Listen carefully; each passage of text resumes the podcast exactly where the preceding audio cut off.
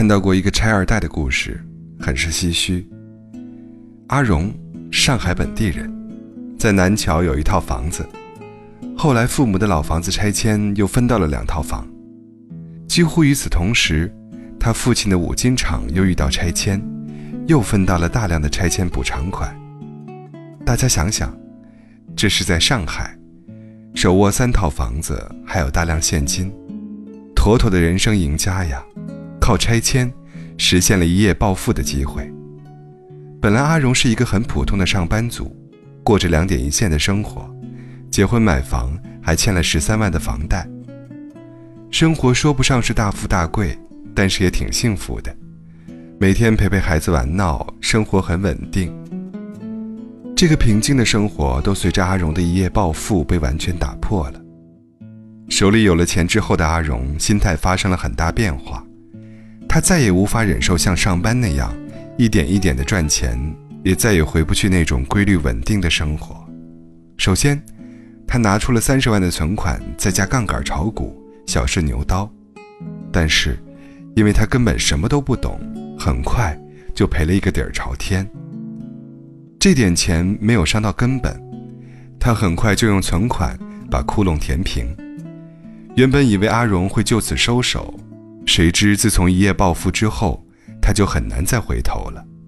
他看不起一个月赚几千块这种小钱，只想着走偏门赚快钱。很快，阿荣就迷上了足球赌博。一开始，他的运气很好，一个月下来赚到了好几万。他感觉钱这么好赚，于是越赌越大，幻想着可以年入几百万。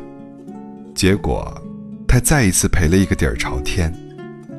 他不仅把名下房子抵押得来的钱全部输光，还因为借高利贷背上了近两百万的债务。后来夫妻离婚，家人把房子全部拿出去抵债，还拉下脸四处借钱，总算替他把债还清了。可是他并没有洗心革面，背地里又开始赌球，欠了一百多万的债。直到最后，老父母的拆迁房被他赔了进去，自己。也锒铛入狱，阿荣才不得不终止赌博之路。三套房子，所有存款，安稳富足的生活，还有父母所有的财产，至此全部化为乌有。仔细想想，导致阿荣倾家荡产、妻离子散的根本原因，是因为赌博吗？那只是表象。真正导致阿荣悲剧的根源在于。一夜暴富让他的心态发生了扭曲，他不再满足于按部就班的上班赚钱，即使没有赌博，他也会因为这样或那样的事情陷进去的。如果作为一个普通的上班族，即使第一次亏本，他也会很快收手，因为他根本没有什么资本。但是作为一个拆二代，他觉得自己有资本，输钱之后，他想的不是及时收手，而是翻盘。输得越多，翻盘的愿望就越强烈，最后越陷越深，走上了不归路。原本靠自己打拼可以保持安稳富足的生活，结果因为一笔从天而降的拆迁款，家庭变得七零八落，千疮百孔，自己的后半生也被彻底毁掉了。赚钱是一件很难的事情，多少人慌慌张张。不过图碎银几两，可有些人触动了命运的机关，轻轻松松就获得了普通人一辈子也赚不到的钱。但钱来的太猛烈、太容易，很容易干扰我们的正常认知。不懂珍惜，又不会掌控自己的欲望，最终只会被财富反噬。没有人能吃一辈子运气的红利，靠运气赚到的钱。最后都会靠实力输掉的。在一档叫做《和陌生人说话》的节目中，陈小南曾采访过一位北京的拆迁暴发户李旭。二零一一年，李旭位于北京昌平区的房子拆迁，他分到了三套房子，还有一大笔赔偿款，一下子成了身家千万的暴发户。李旭觉得这么多钱是自己一辈子都花不完的，于是火速辞掉了工作。每天跟朋友们一起混迹于夜总会、酒吧等场所，一掷千金，醉生梦死。很快，看着账面上不断缩水的金额，李旭有些犯愁。于是，他开始做服装生意，还四处投资，但无一例外，全部失败了。短短几年时间，李旭的千万资产挥霍一空，还欠了几十万外债，父母被他气进了医院，妻子也失望至极，和他离了婚。倾家荡产的李旭依然沉浸在过去的幻境中。他已经没有办法回到过去那种踏踏实实靠上班赚钱的生活，每天想的，就是怎么捞快钱，怎么走捷径，然后再过上那种大把大把花钱的日子。古人说得好，由俭入奢易，由奢入俭难。尝到过随意支配财富滋味的人，又怎么能回到为了一毫一厘精心算计的拮据里呢？很多时候。我们总觉得过着每天还房贷、按部就班的生活是一种悲剧，可是没人想到，暴富之后再过几年看，却是一个更大的悲剧。其实你到网上随便搜一搜，像这样突发横财，然后又在短短几年内败光所有财产，回归赤贫、众叛亲离的人，还有很多很多。杭州拆二代败光家里的四套房，老人孩子。面临无家可归的境地。海南四十二岁男子做了近十七年的冤狱，获得了一百六十万元的国家赔偿，最后他挥霍一空。后来因为偷邻居家的牛，再次进了监狱。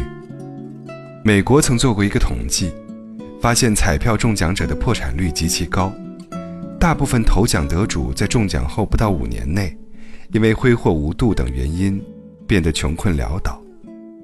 美国有一位老爷子，中了三点一四亿美元的超级巨奖，打破了当时彩票最高中奖记录。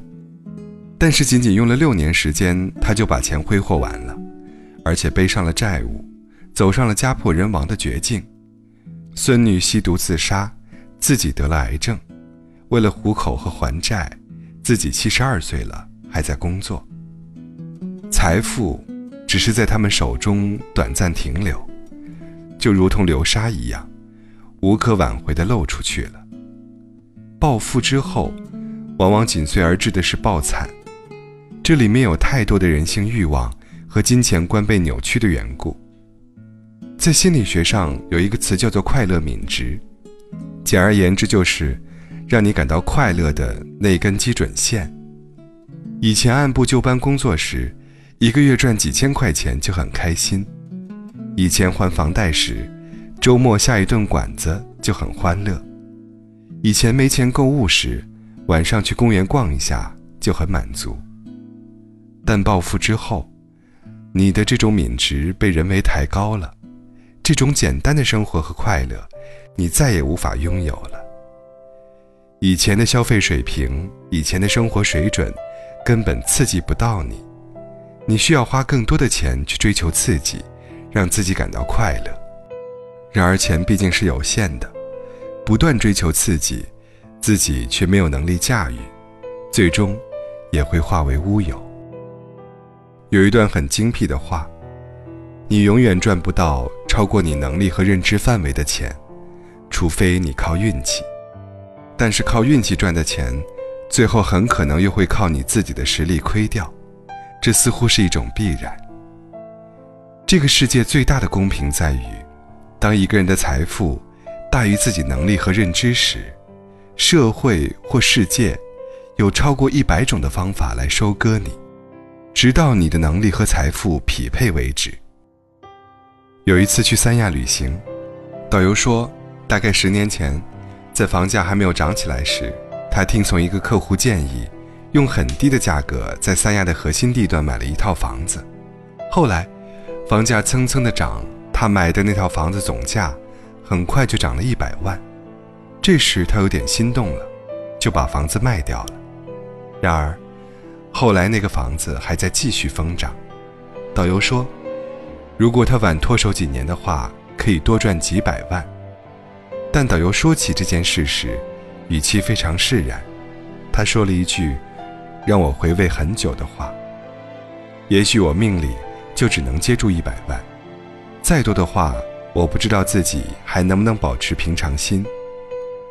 赚到一百万之后，导游和妻子的生活轨迹并没有改变，他们还是兢兢业业的工作打拼，在三亚过着安定平和的日子。是的，与其每天想着一夜暴富，不如认真想想，以我自己的能力，能够接住多少钱呢？靠运气获得一千万，和靠自己努力赚一千万，是截然不同的。前者此生拥有最大的财富是一千万，每花一分钱就少一分，挥霍完了之后就会回到原点；而后者，一直都会有稳定的收入，还可以赚更多的钱。他们有能力驾驭自己的金钱，也不会发生太多的变故，这就是本质的区别。王健林这么有钱，但他的行程还是按照小时来算。李嘉诚即使已经拥有了巨额财富，依然每天六点半雷打不动地起来工作，因为他们的财富不是凭空而来的，而是通过奋斗来。而在这个集聚财富的过程中，他们的能力和认知水平也在稳步提升。最后，无论财富达到什么高度，都与他们自身是相匹配的。只要一直奋斗，财富不仅不会轻易流失，而且会持续增值的。比你有钱、比你聪明的人，比你还要努力，这就是世界的真相。比起期待一夜暴富，不如一步一步去提高自己承受财富的能力。比起那些遥不可及的梦想，不如认真想一想。